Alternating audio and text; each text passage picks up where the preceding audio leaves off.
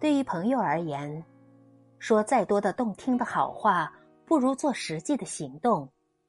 最大的惊喜，莫过是他正巧出现在你的眼前。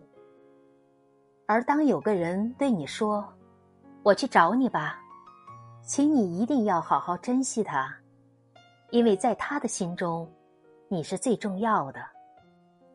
这世上，只有那些在乎你的人，才会有事儿没事儿的找你聊天，陪你解闷儿。